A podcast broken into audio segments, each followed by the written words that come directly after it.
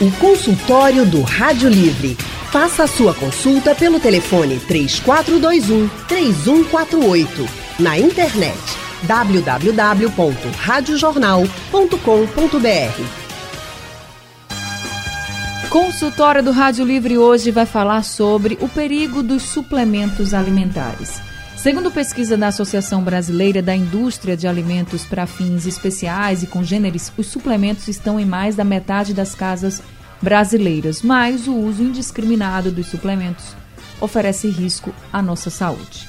Por isso, a gente está recebendo aqui o presidente da Sociedade Brasileira de Endocrinologista, de Endocrinologia, desculpa, Regional Pernambuco, doutor Luciano Albuquerque, muito obrigada por estar nesse consultório de hoje. Boa tarde para o senhor. Boa tarde, boa tarde a todos.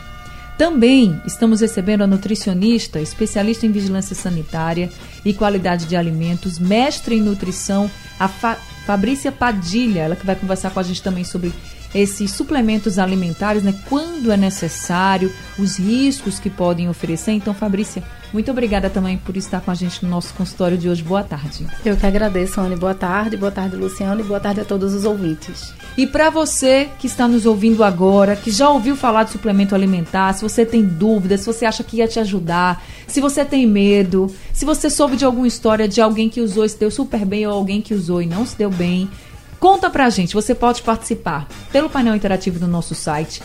Você pode enviar suas perguntas também pelo WhatsApp, o número é o 991478520.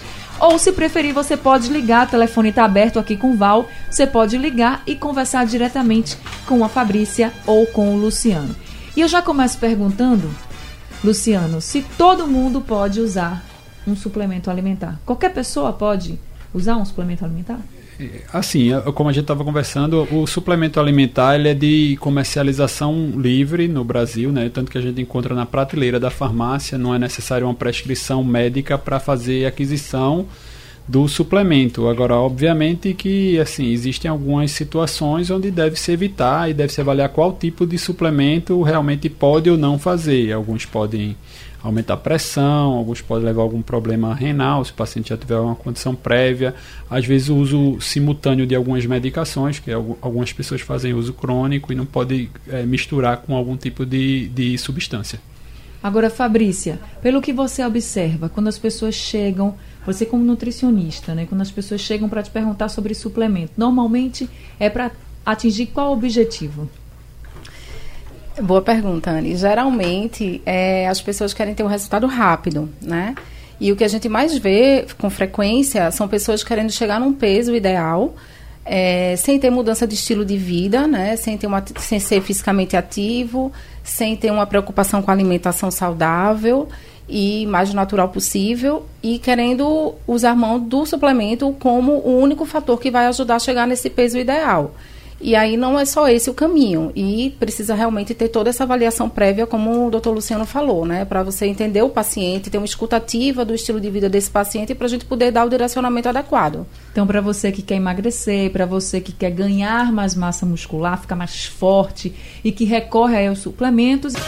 Consultório do Rádio Livre hoje falando sobre o uso dos suplementos alimentares e também se há perigo em utilizar esses suplementos e a gente está recebendo aqui o doutor Luciano Albuquerque, ele que é presidente da Sociedade Brasileira de Endocrinologia Regional Pernambuco e também é nutricionista, especialista em vigilância sanitária e qualidade de alimentos, a Fabrícia Padilha. A gente já falou um pouquinho sobre os, os suplementos alimentares e o Rodrigo de Paulista está perguntando para o doutor Luciano o seguinte: ele diz que trabalha na escala de 12 horas por 36 e sempre nas folgas vai treinar. Aí toma 3 gramas de creatina antes dos treinos. Diz que se sente bem, mas pergunta se, do ponto de vista médico, isso pode trazer algum problema para ele. Bem, é, a creatina é um dos suplementos que tem alguma fundamentação científica de ganho de massa muscular, é, verdadeiramente. A creatina, o whey protein, que já foi citado aqui anteriormente, mas aí você tem que fazer uma avaliação de novo, voltar para aquela história da avaliação assim, individual. Não tem descrito nenhum efeito adverso no uso prolongado. É, pessoal o antigamente fazia muito uso como ciclos, de fazer um período interromper e depois fazer outro período interromper. Não, não tem problema em você fazer uso continuado. A dose recomendada diária é de 3 a 5 gramas, então ele está dentro da dose preconizada. Agora, obviamente, que ele deveria fazer uma avaliação de função renal, de hipertensão, de outras condições que podem estar envolvidas na, na eliminação dessa substância do organismo. Você faz uma suplementação que vai funcionar durante aquele período, a gente tem que saber se ele metaboliza adequadamente aquela substância ou não, né? Isso aí é a avaliação que deve ser feita. É normal a pessoa ficar ou parecer que está mais inchada quando toma um suplemento alimentar como esse, por exemplo? É, a creatina especificamente, como a gente está colocando, esses, esses dois que a gente citou, tanto o whey protein como a creatina, o whey é, é proteína, né? Se, é, se ele não tivesse uma dieta adequada, que a gente está falando de alimento, que não tivesse, não provesse essa quantidade adequada de proteína diária. E aí você pode fazer uma proteína de boa qualidade, você tem uma absorção rápida, você tem aquela história de, de tempo em relação ao treino, que o pessoal assim, debate bastante. É, a creatina ela tem uma capacidade de reter uma certa quantidade de líquido no músculo, então dá uma impressão de ganho de massa é, é uma, uma, um suplemento que normalmente dá ganho de peso, então o peso aumenta, né? Então, assim se, assim, se, você pega um paciente que já está magro, ou já perdeu, já tem uma massa de gordura mais baixa, que está bem e quer ganhar um, um, volume muscular, pode ser utilizado com essa finalidade. Agora, se for um paciente que ainda está começando um treino, que não tem aquela capacidade muscular toda, que ainda está gordinho, aí quer usar, vai acabar tendo um efeito assim completamente oposto do que ele quer. Então, até para você que está aí acima do peso, que está querendo emagrecer, que você pode até ter uma recomendação de usar o suplemento, você tem que saber qual suplemento você vai usar, Sim. porque pode ter o efeito adverso, claro, né? Tem que saber o que, é que ele quer fazer para ter esse benefício. Fabrícia, quando é que você, por exemplo, chegou uma paciente para você, alguém chegou para você e disse: Ah, eu queria utilizar o suplemento, será que eu posso? Quando é que você observa que é necessário, de fato, essa pessoa utilizar o suplemento alimentar? É importante inicialmente a gente entender o objetivo do paciente, né? Se é perda de peso, se é ganho de massa muscular, é, entender o estilo de vida desse paciente, porque só o suplemento ele não vai fazer efeito isoladamente.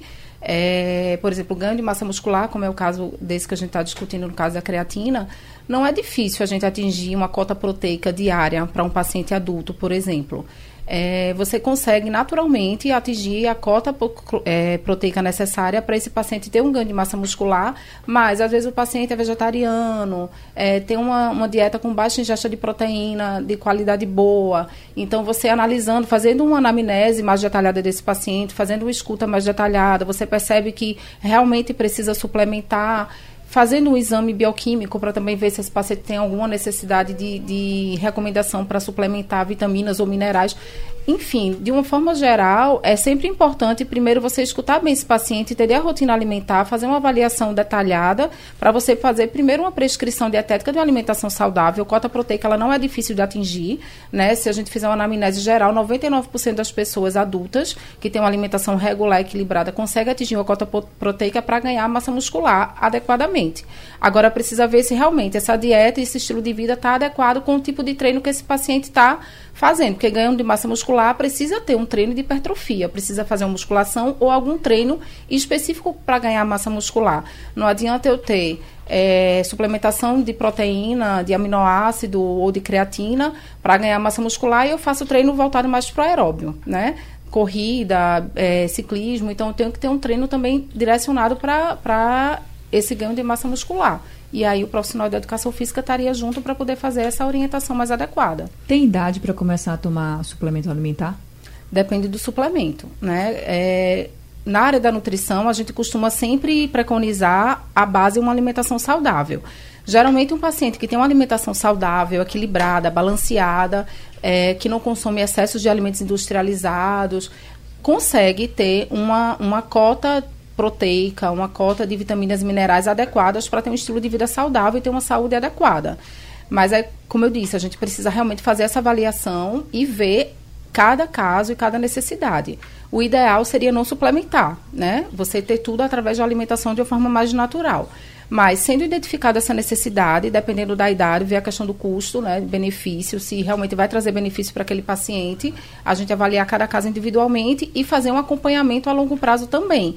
Porque não quer dizer que você suplementando agora, você vai ter que tomar o resto da vida. Você tem que fazer um acompanhamento a longo prazo, vendo até que ponto seria necessário e futuramente, sendo necessário, tirar essa suplementação e o paciente seguir somente com a alimentação mais voltada para a necessidade dele. Doutor Luciano, o senhor recomendaria, por exemplo, um suplemento alimentar para um adolescente ou é cedo demais? Não, assim, é, essa questão da idade a gente tem que levar em consideração a idade cronológica e a idade fisiológica, biológica, vamos colocar desse, desse termo, né? Então, assim, quando a gente vê o adolescente, a gente tem que, assim, a gente avalia uma condição chamada idade óssea, onde a gente pode ver a maturação hormonal desse paciente, se ele já completou essa transição é, puberal, né, da, da questão da puberdade, já terminou aquele período, se já completou o crescimento, se já fechou o cartilagem de crescimento, teoricamente, se ele já completou essa fase, ele está apto a fazer exercício de forma mais intensa para finalidade de hipertrofia muscular. É, se ele ainda não completou esse pode fazer, mas tem que ter um certo acompanhamento um pouquinho mais cuidadoso. Então, se ele já terminou essa fase toda do crescimento, da maturação, e ele tem condição e tem indicação, às vezes você pega adolescente muito magrinho, o pessoal quer, Isso. hoje em dia, né, com essa condição social que existe, às vezes o magrinho é o que vai responder muito bem quando você dá uma dieta mais decente para ele, ele vai dar uma hipertrofiada grande porque ele tem ali uma, uma massa de gordura muito baixa, ele vai ganhar massa magra e vai ficar bem assim, esteticamente falando, né? Consultório do Rádio Livre falando sobre o uso dos suplementos alimentares e o perigo de você usar assim sem nenhuma orientação. A gente está recebendo aqui a Fabrícia Padilha, que ela é mestra em nutrição e também estamos recebendo Luciano Albuquerque, que é presidente da Sociedade Brasileira de Endocrinologia Regional Pernambuco. E eu já começo conversando com os nossos ouvintes. O Gilberto de Camaragibe está na linha com a gente. Gilberto, muito boa tarde para você. É, boa tarde, Anne. É um prazer mais uma vez falar com você. Prazer todo nosso. É, eu queria fazer uma pergunta ao, ao doutor Luciano, né? Pode fazer. É, é, doutor Luciano, é, eu, assim, no momento eu estou assim um pouco gordo, estou aquela barriga localizadazinha e tal, e estou começando a fazer exercício, tipo caminhada e sequências de exercício, né? É, o uso de, de, de algumas, assim, alguma alimentação é, implica é, na, na, minha perca de peso, tipo, é, eu, eu faço uso sempre de é, esse Guaraná do Amazonas, açaí, isso daí seria bom eu evitar, e se isso também é um suplemento, né? Se cota como um suplemento. Obrigado, boa tarde a vocês. Obrigada, Gilberto. É, na verdade, sim, suplemento, se você está adicionando à dieta rotineira, você está, de certa forma, fazendo alguma coisa a mais. Né? O, essa história do Guaraná do açaí, normalmente eles vão tentar fazer como se fosse um estimulante é, para exercício para tentar aumentar a energia, vamos dizer assim, né? É, não tem, esses dois particularmente não têm uma fundamentação muito bem estabelecida. Um exemplo que a gente tem prático é a história da cafeína, né, dos energéticos que tem por aí em uma quantidade muito grande. A cafeína ela tem algum benefício de aumentar a capacidade de, de, estimulante de concentração no exercício inicialmente, né? Por isso que a gente toma café também, é a mesma coisa, né? A mesma cafeína mas em doses excessivas acaba sendo é, tóxico, né? Se, Gilberto, assim, se você está acima do peso, o fundamental na história é você fazer uma dieta hipocalórica. Você tem que avaliar a quantidade total de caloria que você está consumindo no dia. Você tem que consumir menos do que você gasta. É, o exercício tem que ser predominantemente aeróbico, a caminhada, tentar começar uma corridinha intercalando para treinar um pouco. A corrida é um excelente é, exercício para perda de peso. É, mas assim, a questão da alimentação ela tem que ser adequada, porque você vai diminuir a quantidade de caloria, no que você diminui o total de caloria, diminui o, os nutrientes, você tem que balancear isso para não estar tá tirando muito é, proteína da história que a gente está discutindo, né? Que a proteína é que vai manter essa massa muscular. Então você tem que diminuir o total de caloria, mas não diminuir tanto a cota diária recomendada de proteína, e é por isso que é essencial a participação da nutricionista no, no caso. Isso. É bom complementar também o que o Luciano acabou de falar, a questão do açaí, que hoje está muito na moda, é um alimento saudável, energético, né? É, como ele acabou de complementar. Mas a composição desse açaí. Hoje a gente está vendo cada vez mais um consumo de, de açaí industrializado, com uma quantidade muito grande de xarope de glicose, quantidade de açúcares. O açaí por si só já é energético, então com essa quantidade exagerada de açúcar, sem ser o de adição mesmo. Ele geralmente já vem batido com essa quantidade de açúcar, de xarope de glicose, então se torna mais ainda calórico. E a quantidade é, maior né, da ingestão de açúcar para o seu organismo, que não vai ser também tão saudável. Então é importante você também ficar atento a essa composição do açaí que está sendo ingerida, a frequência, a quantidade, quais são os acompanhamentos desse açaí. Geralmente a gente vê muito um, um consumo de açaí com leite condensado, e, enfim, paçoca, outros acompanhamentos que não são tão saudáveis. Então não é somente o açaí, a quantidade, a frequência, então é bom ficar atento, já que o está com esse foco de perda de peso. Ele falou do Guaraná do Amazonas também. Você recomendaria ou não? É, o Guaraná a gente teria que também ver a composição e como ele é consumido, né? Como é que ele é consumido, a frequência, se tem algum acompanhamento. Então, é todo um contexto que a gente real, realmente deveria avaliar. Assim, só, só colocando, assim, em relação à perda de peso, a gente tem que fazer um cálculo muito interessante. Às vezes a gente caminha ali na, na avenida e o pessoal faz muito isso, né? Você faz o exercício, passa ali 50 minutos caminhando, aí termina, para na barraquinha, pede um açaí. Aí, assim, se for caminhada, que é um exercício moderado, de moderada intensidade, você vai gastar 300 e poucas calorias por uma hora de caminhada. E às vezes aquele açaí que você vai consumir depois vai ter mais caloria do Exatamente. que o exercício que você fez. Então, assim, se seu objetivo é perda de peso, o fundamental é diminuir a quantidade de calorias que você está consumindo. Você tem que consumir, tem que comer menos. Você não pode estar tá colocando é, alimento a mais na sua rotina dietética. Você tem que diminuir a caloria e não aumentar.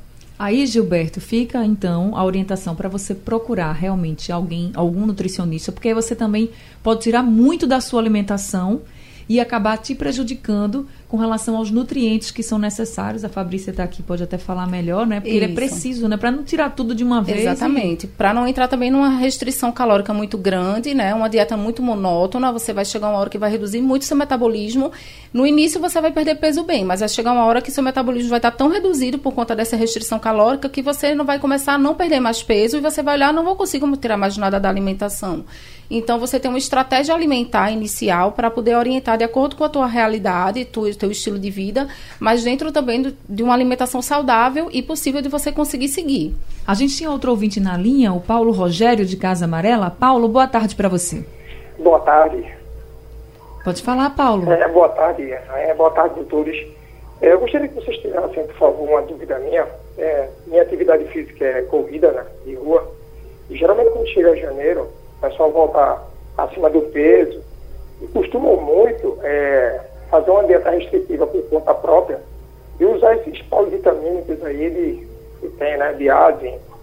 Eu gostaria de saber em relação a esses polivitamínicos, se realmente ele supre é, a alimentação que você deixa, né, faz aquela dieta restritiva, faz proteína quanto vitaminas, e ah, falando por mim, é, muitas vezes quando a gente tem atividade física de corrida e o desgaste muito intenso devido à vida rotineira do trabalho também, muitas vezes a gente faz uso desse polivitamínico são baratos, fáceis de encontrar em farmácias e se funciona também.